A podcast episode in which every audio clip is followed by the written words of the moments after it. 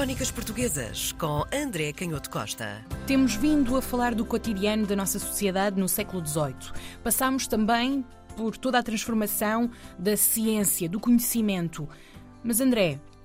queremos aqui também entender a partir de quando e em que momento é que começou a haver essa transformação real de pensamento crítico e método científico. Temos hoje um livro que ilustra precisamente a pergunta que tu colocas, a questão que tu levantas e que é muito importante. Nós temos vindo a falar muitas das vezes desta transformação na ciência e no método, eh, na organização do trabalho quando se produz a ciência, mas às vezes é, é, é difícil sabermos do que é que estamos exatamente a falar. E neste livro, impresso em 1772, História da Criação do Mundo, conforme as ideias de Moisés e dos filósofos, embora nós tenhamos ainda aqui esta ideia de que os factos que se associam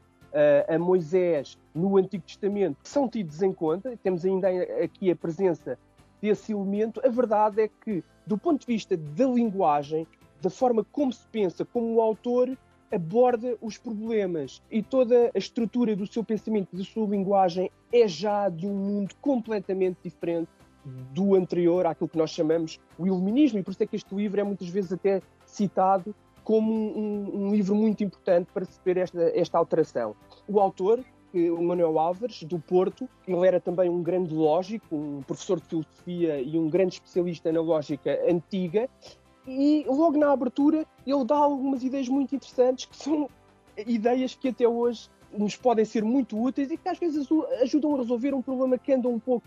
nas bocas do mundo e que parece uma coisa muito complicada, mas que depois através destas pistas, nós podemos abordá-lo de forma mais simples. E quando ele fala de crítica, ele descreve um bocadinho quais são os problemas de fazer crítica e diz que é verdade que já naquela altura surgiam por vezes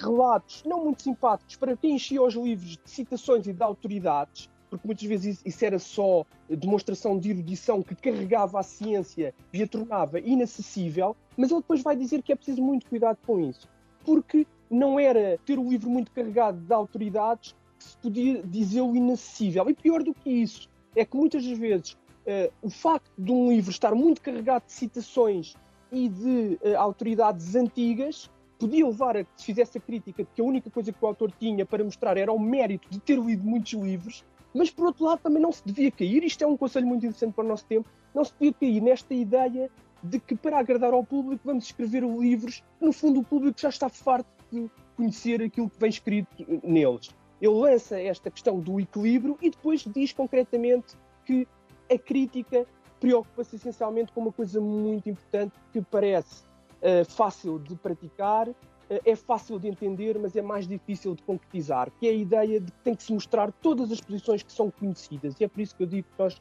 já estamos aqui num outro mundo. Portanto, ele diz que a crítica é a capacidade não só de fundamentar a doutrina, aquilo que se está a dizer, mas também mostrar que se conhecem todas as posições, mesmo as, as contrárias àquilo que no fundo se está a defender. E é por isso que eu digo que, de alguma maneira, também é uma lição para o nosso tempo. Ele depois fala do tempo, outro elemento muito importante para nós. Ele diz que, de facto, Nicolau Copérnico só permitiu que se conhecesse o seu sistema do mundo depois de 43 anos a meditar no problema e dá também o exemplo de Newton, que gastou 30 anos a aperfeiçoar o seu sistema sobre a luz e as cores e muitas vezes um dos problemas de querer produzir ciência uh, nos dias de hoje é a pressão para se apresentar resultados rapidamente e excelente lição de Manuel Álvares a dizer que, bem, menos de 30 anos é difícil. Depois, claro que nós temos ainda aqui este mundo, que obviamente é um mundo muito dominado pela teologia, e portanto ele depois, quando passa aos pontos concretos,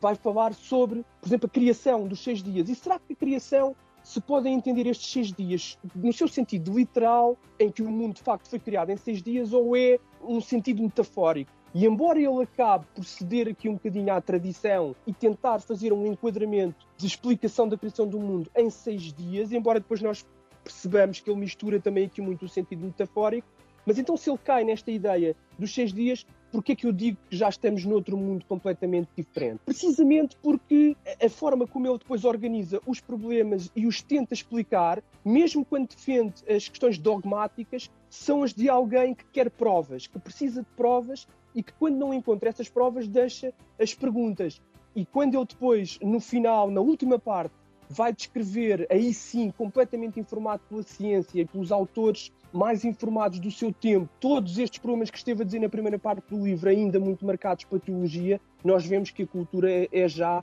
perfeitamente científica e que ele, muitas vezes, quando está a tentar perceber se o mundo sempre existiu ou não, quer procurar testemunhos, porque é que não conheceram os gregos outro escritor mais antigo do que Homero, o que é que aconteceu antes da Guerra de Troia ou antes das Olimpíadas, e vai também elencar todas as conquistas do conhecimento do ponto de vista técnico, a tipografia, a moeda nos contratos, o telescópio, eh, as máquinas elétricas, o barómetro, o microscópio, e vai dar informações sobre a descrição geográfica e geológica do globo terrestre, as cordilheiras, os vulcões, a constituição dos solos. Há claramente já uma outra visão das coisas e o que nós compreendemos é que um espírito claro e racional, mesmo quando se engana, não deixa de produzir conhecimento.